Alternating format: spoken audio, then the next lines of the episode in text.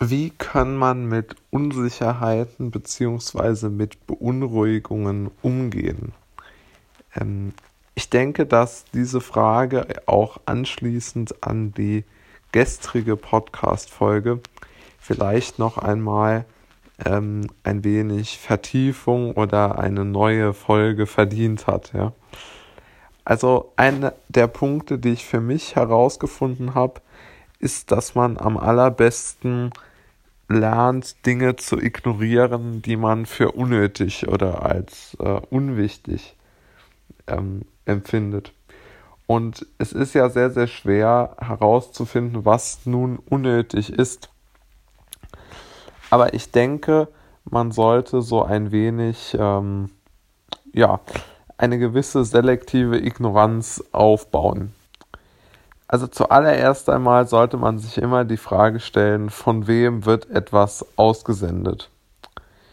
Also wenn jetzt ähm, eine Person, der man grundsätzlich sehr, sehr viel zutraut, eine, eine, ähm, eine Beobachtung macht oder irgendetwas äh, veröffentlicht oder was auch immer, dann ist sicherlich ähm, das Interesse daran von einem selbst ja auch groß. Aber wenn man jetzt einfach nur von irgendjemandem in seinem persönlichen Umfeld oder sagen wir mal Arbeitsumfeld oder egal jetzt wie eine Nachricht bekommt oder übermittelt bekommt oder wenn man ähm, persönlich äh, vielleicht Bedenken hat, ähm, was jetzt zwischenmenschliche Beziehungen angeht oder so. Also wenn man beunruhigende Dinge in seinem persönlichen Umfeld feststellt, dann ist es sicherlich wichtig, dass man sich vorher Gedanken gemacht hat, wie man mit diesen beunruhigenden Dingen umgehen möchte. Denn eins ist klar, wenn wirklich ein schwerer ähm, sagen wir mal, wenn eine anstrengende Situation wirklich droht, dann ist es sowieso zu spät, sich Gedanken darüber zu machen, wie man reagiert. Man sollte also so eine Art äh, Notfallplan dafür haben, für Eventualitäten, die vielleicht auftreten könnten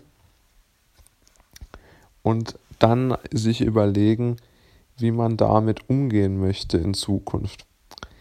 Also nehmen wir jetzt mal an, man antizipiert, dass man seinen Job möglicherweise verliert, jetzt mal rein angenommen, ja, als Beispiel, oder dass das Auto kaputt geht oder welche Sorge man hat. Dann, soll, dann ist es, glaube ich, aus meiner Sicht sehr, sehr wichtig, nicht diesem blöden Ratschlag zu folgen, man solle seine Gedanken irgendwo verdrängen, sondern man sollte sich gedanklich darauf einstellen, wie man darauf reagiert. Ja, also wenn man zum Beispiel jetzt Angst hat vor Krankheiten oder vor, ich weiß ja nicht, also ich glaube auch, dass die Ängste von Menschen relativ verschieden sind und je, aber jeder Mensch, sagen wir mal, seine eigene Angst hat, dann sollte man sich unbedingt so eine Art, am besten schriftlich, eine Art ähm, intellektuelle Konfrontation mit dieser Angst äh, vor Augen führen. Also was mache ich, wenn? Ähm, und diese Ga Gedanken dann im Kopf durchspielen. Also die erste und wichtigste Frage ist ja mal, ähm, kann ich sozusagen, also die erste Frage ist ja mal, was ist das Schlimmste, was passieren kann. Und die zweite Frage lautet äh, dann, wie sehr wäre ich jetzt dadurch in meinem Lebensweg äh, behindert oder verhindert?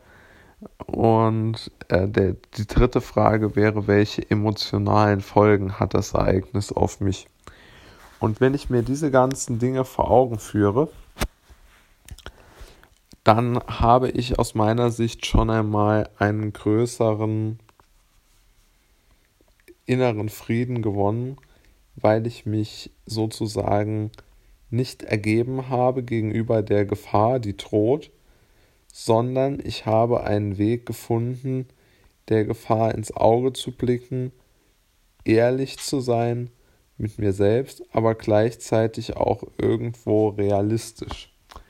Und dieser Realismus gepaart mit seiner ja doch schon etwas ähm, äh, schon auch wieder eines meiner Lieblingsphilosophischen äh, Aspekte, einer meiner Lieblingsphilosophischen Aspekte, dem äh, Brauchtum oder dem Gedankengut der Stoiker.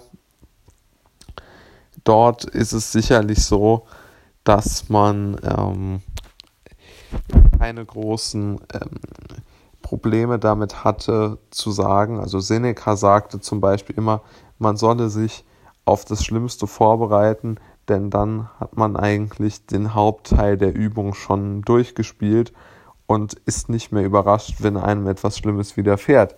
Er bezog das sogar auf also ganz schlimme ähm, Erkrankungen wie, also ich vermute, das war damals auch Krebs, man konnte es nur noch nicht diagnostizieren, aber so irgendetwas in der Richtung. Und er hat auch gesagt, man sollte eigentlich immer damit rechnen, dass es einen selbst erwischen kann. Weil wenn es einen dann wirklich erwischt, dann ist es lang nicht mehr so schlimm.